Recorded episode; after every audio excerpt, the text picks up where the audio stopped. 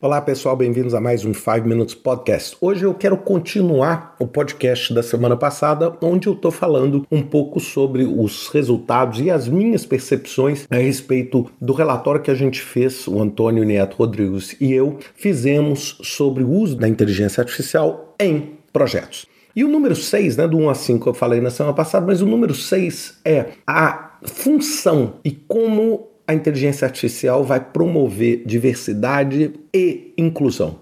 É, só para vocês terem uma ideia, cerca de 25 a 26% desses experts que responderam eles veem AI como uma ferramenta para eliminar, olha só, importante, o viés e para promover a diversidade. Então, olha só que interessante esse. Ou seja, existe uma percepção grande de que a AI, se bem usada, vai promover isso, mas o 7 é o seguinte: existe uma preocupação de 75% desses experts quanto ao mau uso da AI, exatamente promovendo o viés cognitivo, promovendo desafios de exclusão social, promovendo fake news, promovendo uma distorção da realidade. Então, olhem só, esses 6 e o 7, a gente vê o seguinte: que AI tem um grande potencial transformativo, mas se for mal usado, esse potencial transformativo pode ser um potencial transformativo para o mal.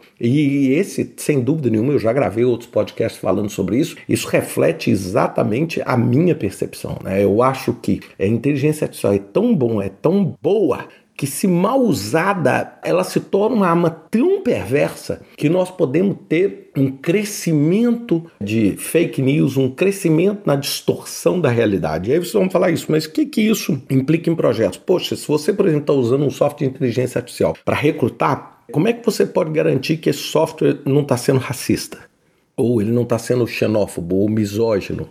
Porque a sociedade ela reflete isso no AI. Ou seja, a partir do momento que você treina uma ferramenta de AI com grandes dados, você está treinando na realidade da vida. E se a vida tem esses vieses, nós vamos ver eles sem dúvida nenhuma aqui também.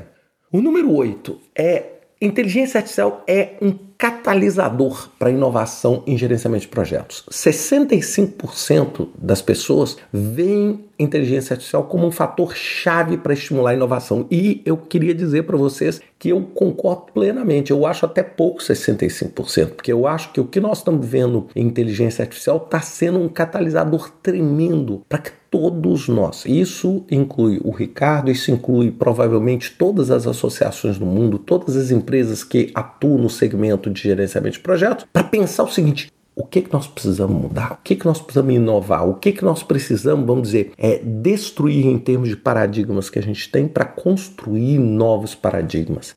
Então eu acho que um evento como esse de inteligência artificial que a gente está vendo esse ano, ele serve para sacudir, para saculejar todos nós e falar assim: opa, opa, se você não ficar muito esperto aqui, você, o seu software fica irrelevante, a sua consultoria fica irrelevante, a sua empresa fica irrelevante. Então isso força você, é, é o que muitas vezes em inglês a gente fala burning platform, ou seja, uma plataforma está queimando. Se você não pular, você vai queimar junto com essa plataforma. Então isso força você a, a repensar o que você está fazendo, a repensar o tipo de trabalho que você tem.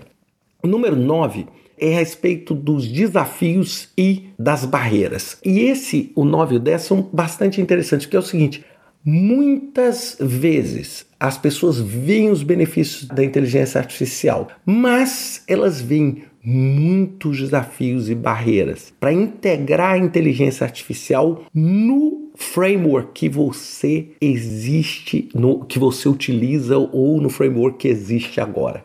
Então, olha só que coisa: você vê o AI como um grande potencial, mas você está tentando ver ele segundo o seu framework, no qual o AI não existia. Então, muitas vezes você vai ter que quebrar esse framework, ou você vai ter que repensar esse framework, ou até mesmo falar assim: será que framework vai existir? São coisas que a gente não tem uma resposta ainda. Então, assim, é muito importante que a gente pense muito forte nisso, porque não é simplesmente falar assim: eu quero AI e eu vou implantar AI. Não, não é assim. Quem dera fosse assim.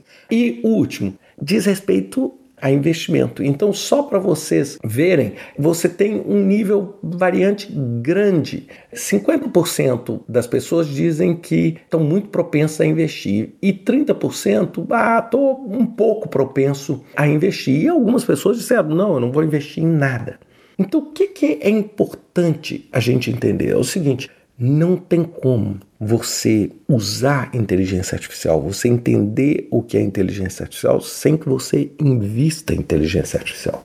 Eu, por exemplo, eu falo no meu caso novamente. Eu estou investindo em fazer mais cursos, em aprender. Eu estou investindo e aprendendo muito com o Piemoto e com todos os desafios. Ou seja, eu preciso explorar. E a cada vez que eu exploro alguma coisa, eu descubro que existe um caminho novo, um caminho alternativo, que existe um obstáculo num caminho que não existia. Então é importantíssimo que você invista tempo e invista recursos para poder aprender isso. Porque senão o que, que vai acontecer? Outras pessoas vão aprender e eu acho que aí eu volto lá no número 2 que eu falei. E eu falei isso também no meu curso do LinkedIn, onde eu falo: o maior competidor não é a inteligência artificial. O maior competidor é o gerente de projeto que sabe usar a inteligência artificial. Esse sim vai ter uma vantagem grande sobre aqueles que não sabem usar. Então eu acho que o mais importante que eu falo é: sem a sua empresa investir, sem a sua área investir, gastar um tempo, gastar talvez algum recurso e tentar ver, fazer um projeto piloto, fazer uma avaliação diferente, tentar criar um modelo ali com duas velocidades para exatamente você conseguir explorar e ver os benefícios. Uma coisa importante, não tem ninguém maduro em inteligência artificial, não tem nenhuma pessoa. Nem quem está estudando isso o dia inteiro está maduro. É um processo de descoberta. Eu vou te dizer, o que eu vi nesse último ano, eu achei que eu não fosse ver enquanto eu estivesse vivo.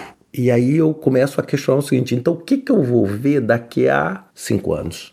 Ah, o que, que eu vou ver daqui a 10 anos? Por isso que eu falei que aquele baixa preocupação em 5 anos, só 29% é, ficam preocupados, é, isso é uma coisa importante para a gente pensar aqui para o futuro. Mas é isso que eu queria, volto a dizer. Você tem acesso a esse relatório, ele é Creative Commons, você pode baixar lá no pmairevolution.com e faça um ótimo uso dele. Eu e o Antônio estamos fazendo novas pesquisas e nós vamos soltar algumas pesquisas mais específicas bem rapidamente para que a gente consiga manter essa discussão num alto nível e para que a gente ajude a conduzir o gerenciamento para o melhor caminho diante desse novo futuro. Um abraço para vocês, até semana que vem com mais um 5 Minutes Podcast.